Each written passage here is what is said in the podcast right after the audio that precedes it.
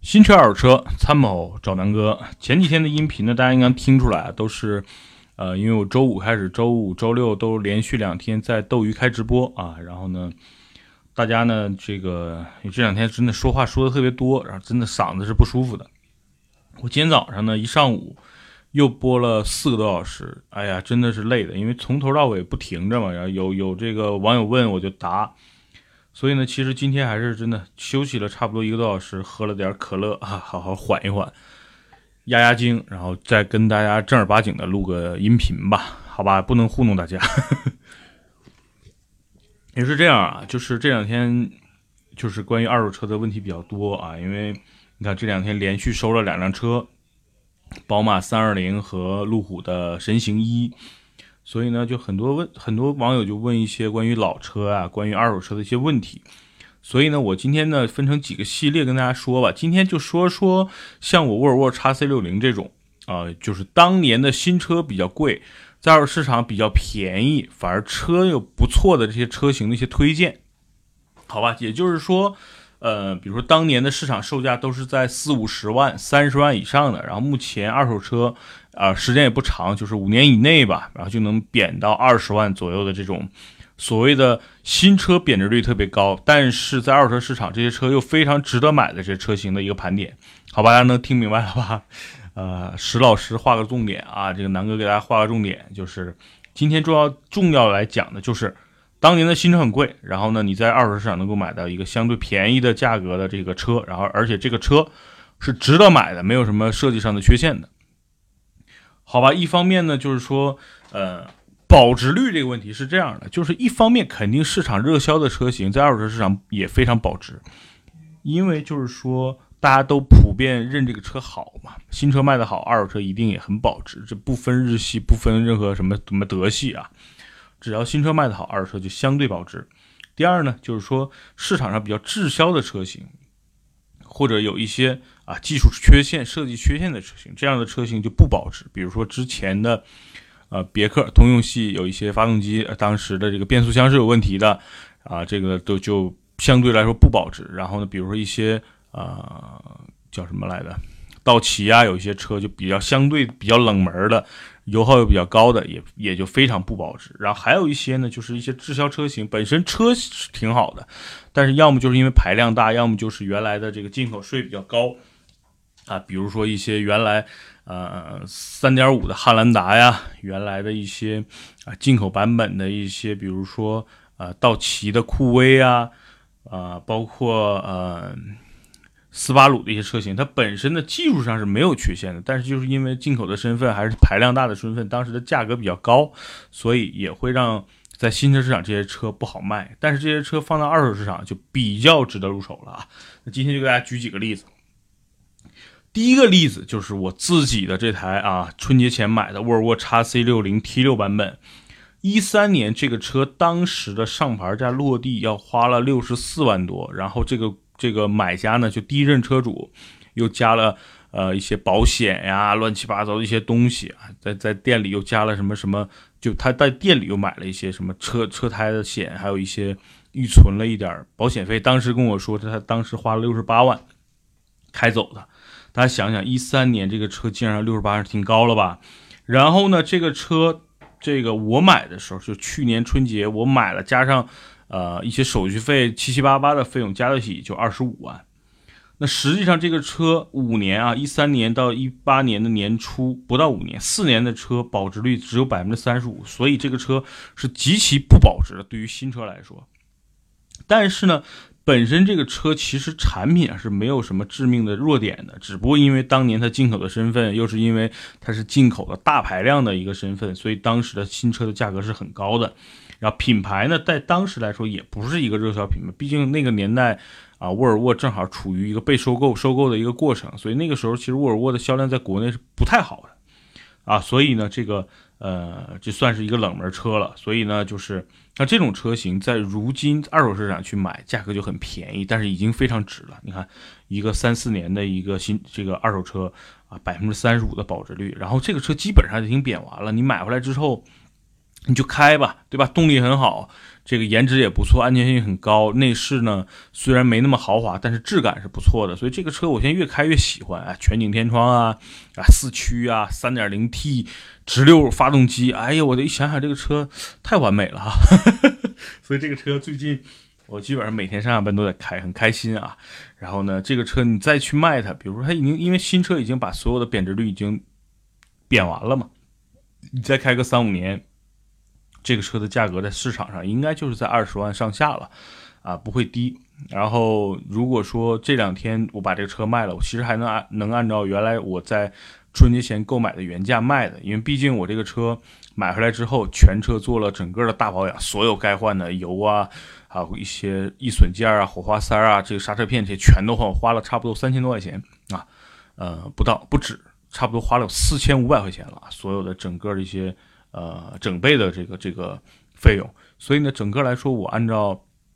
春节价格可能略略亏一点吧，亏个几千块钱啊，那是能够卖掉的，所以这个车是很好了，已经啊，就在这个时候入手，它就不会贬值那么多了。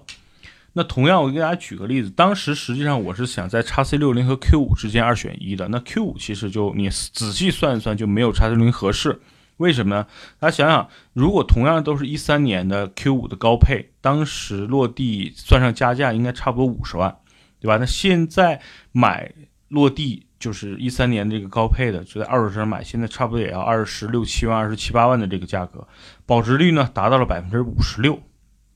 接近百分之六十，所以 Q 五实际上是很保值的。但是这种保值的车你去买，你会发现可能就没有沃尔沃的性价比高了，因为沃尔沃当时新车是比 Q 五贵的，然后呢，沃尔沃的在二手市场又比 Q 五便宜，对吧？所以呢，就是你在这个这个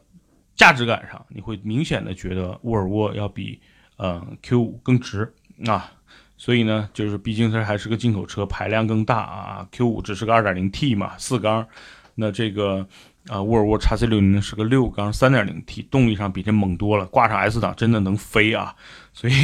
x C 六零我觉得是 在二手车市场，如果大家能遇到像我这种六缸的，真的是可以买的。四缸的就一般了。我觉得大家如果真的想买四缸，因为四缸在二手车市场价格跟六缸其实差不了多少钱，但是在当年新车差很多钱啊。嗯，那我就不太建议大家去买一个四缸的 x C 六零了。如果真的想买二点零 T，还是买 Q 五更合适啊。所以像 Q 五这种车，真的，如果你想买个准新车，因为它保值率很高，还真不如就去市就去市场买新车了啊！这是我的一个建议。第二个推荐的车型就是斯巴鲁的力狮。力狮这个小车是我最近不是想收一个小钢炮玩嘛，然后是这段时间我研究的比较多的。其实力狮呢，在美国也是也是一个非常热销的品牌。这两次我去美国，都会在街上经常看到力狮啊、傲虎啊这些车。反而森林人在国内卖的好森林人，在美国。反而见的很少。大大家想想，力狮身上其实有些很明显的标签，是很牛逼的啊。比如说它水平对置发动机，比如它四驱啊，这是非常非常好的这个这些属性。然后又是一个在美国的口碑有非常好的一个进口的品牌啊。这个车主销的市场是是美国，不是日本啊。所以它虽然是个日本品牌，但是实际上它现在是以美国市场为生的那么一个啊日系车型。它有一些明确明确的特点，但是因为这个车在中国呢，就是颜值第一没有什么特点，第二呢，空间也不像凯美瑞啊、雅阁这种能够达到 B 级车这么一个状态，给人感觉它就跟思域似的，它就是个 A 级车，然后加上内饰呢特别的不时尚哈，所以这个车在新车市场一直是卖不动的，这车落地2.5四驱的差不多要三十万了。但是在二手市场呢，你会发现一三年、一四年的大概也就是十五六万的这个价格，啊，车况好一点十五六万，车况稍微差一点的可能都不到十五万。所以虽然保值率不高，但这个车实际上是可以去买的，啊，这是一个特别值得去买的一辆二手车啊，就是斯巴鲁的力狮啊，呃，这个车的优点缺点我简单说一段，优点就是四驱水平对置，这个发动机整个车开起来的这个抓地感啊，操控啊。我觉得是非常非常好的，尤其有一个四驱啊，经常过个弯你会觉得这车很稳。缺点呢有两个，第一个呢，因为它是个进口车身份，它整个车的维修保养配件的价格相对来说有点高。另外一个呢，就是水平对置发动机的维护和保养相对来说会比正常的二点五的四缸啊，比如像凯美瑞啊、雅阁这种会稍微费点钱啊，这是这是这个车的一个明显的一个短板。其他的，我觉得这个车还真的是挺值得去入手的啊。那同样，我举一个反例，就是当年本田的一个跨界车型，就是雅阁的 Cross，就应该叫歌诗图哈。这个车当年其实我挺好，挺看挺看好的，我觉得样子比较另类。满大街呢跑几下，突然间看上这车还挺惊艳的。但是呢，这个车真的是。一低呢，原来三点五啊，国内当时卖四十多万。第二呢，这个车后来改成二点四了，呃，整个动力啊就感觉就下来了。然后这个车毕竟这个车身比雅阁要高一点，所以整个车开起来是没有雅阁带劲儿的。第二，那车设计确实挺另类，人感觉有点像宝马叉六，但是你又做不出来宝马叉六的气质。最核心一点，这个车在当年美国发生了很多。所谓的事故，就是说这个车安全性每次在美国的各种碰撞中都是处于一个很低的一个分数，所以当时买这个车的人一部分是被三点五这种四十多万的价格挡在门外，另外一个呢就是啊口碑确实不是很好，所以这个车在二手市场也确实挺便宜的啊，就是当时这车不管是二点四的还是四四点零的，四点零的呃三点五的当时要四十多万，然后这二点四的当时落地小三十了。现在二手车市场呢非常便宜，而且很多车商都不愿意碰这车。二手车价格基本十二到十五，就是两三年、三四年的车，所以极其不保值。就是因为这种极其不保值，大家是觉得，哎，那这车是不是值得买呢？我反而告诉你，这车就不值得买，因为这车在安全设计上是有缺陷的。第二呢，这个车你再出手，真的也不是很容易卖了，所以这种车可能贬值率就会一直有贬值率。它不像沃尔沃啊，一次贬完基本完事儿了，再贬就很少了。这种车就可能会不断的去贬值。所以这种车就是一个反例，就是不值得买的。那另外呢，在市场上还有一些车型啊，比如说像别克的君越这种车，就是值得去买的。我指的是这种近两年的君越啊，就是以一六款为主，一六款的二点零 T 的高配车型啊，有这个啊电磁悬架，然后有这个呃座椅通风、BOSE 音响，整个来说君越的配置是非常高，而且内饰的设计，我觉得比当年的宝马五系啊。奥迪 A 六啊，甚至是当年的奔驰 E，我觉得要好。所以其实君越是我非常喜欢的一个车型。但是君越的问题呢，无论是一六款、一五款，还是现在在卖的一七款，它最大的问题就是，其实新车的贬值率是挺高的。因为当时，因为我说的是高配车型，你买这个车，我觉得高配车型是值得购买的。买这些车型的高配车型，当时的落地价都是在三十万上下了，有的高配车型甚至超过三十万。但是近一两年的准新车，在二手车市场的价格基本上很难过二十，就是在二十万出头这么一个。呃，比如说再新一点，一年的车可能卖到二十出头，然后呢，过了两年，基本上就是在十九、二十这个价位了。所以这种车无论是配置啊，还是做工，还是这种内饰的豪华度，我觉得是是值得买的啊。所以呢，这种君越，我觉得几个卖点：第一，这车非常豪华，看上去就和这个宝马五啊、奥迪 A 六是一个级别的，属于一个 B 加 C 减的这么一个级别的车；第二，这个车的内饰做工非常非常的完美。啊，在我看来是一个非常值得入手的车。另外，为什么要强调买顶配车型？因为顶配车型才有的一些配置，比如通风座椅啊、BOSE 音响啊，包括电磁悬架等等，这些是一些豪车上都没有的一些配置。所以这些车是这个车是我非常推荐大家去买的。那说完一个推荐，再说一个不推荐买的。那像路虎发现神行，就是国产的奇瑞路虎。那这个车新车现在落地三十多万，二手车只要一年的车，基本上在市场二十多万就能买到。这车的贬值率可见一斑，它本身设计上是有缺陷的，发动机、变速箱的问题都挺多，投诉也特别多。那像这种车，新车和二手车都不值得买。最后补充一个吧，就是在二手市场，如果大家跟我一样特别喜欢以前的一个克莱斯勒三百 C 啊，这车当时新车落地差不多小四十。然后，现在二手市场一二年、一三年基本都是在二十万以下了啊。那这个车有着 V6 全球沃德十佳发动机啊，Pentastar 的3.6 V6 的发动机，然后又有整个的 BOSE 音响啊，哈曼卡顿的音响啊，还有这个座椅通风、座椅加热，整个配置是非常高的，安全配置也不错。像这种车，我觉得在二手市场就值得买，因为。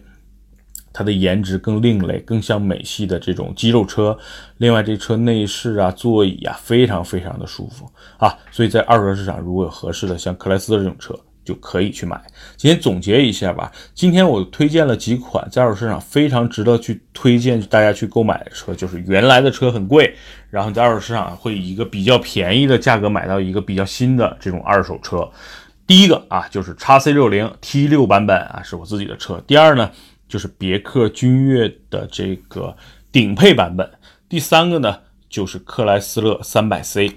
同时还有一款车，别忘了，就是斯巴鲁的力狮，它有水平对置和四驱的这么一个呃总成啊。这是所以这个这几辆车是值得推荐的。那有几个车是不值得推荐的。第一个 Q 五不值得推荐，是因为。